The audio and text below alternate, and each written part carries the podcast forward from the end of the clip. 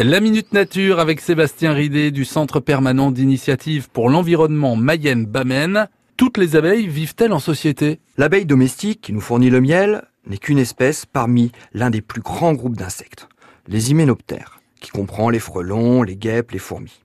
Sa famille dans ce groupe sont les apoïdes, qui regroupent toutes les abeilles. Son nom scientifique est Apis. Il a servi de base à celui de son groupe. Il regroupe environ 1000 espèces en France. Parmi elles, seulement 60 sont des espèces sociales, dont 48 espèces de bourdons. Et oui, les bourdons sont des abeilles. Donc seulement 6% des espèces d'abeilles ont un comportement social. Les autres vivent seules, discrètement. On les appelle abeilles solitaires ou sauvages.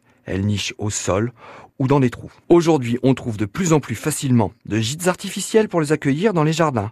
On sait en effet qu'elles sont inoffensives, discrètes et particulièrement utiles pour la pollinisation de nos fleurs.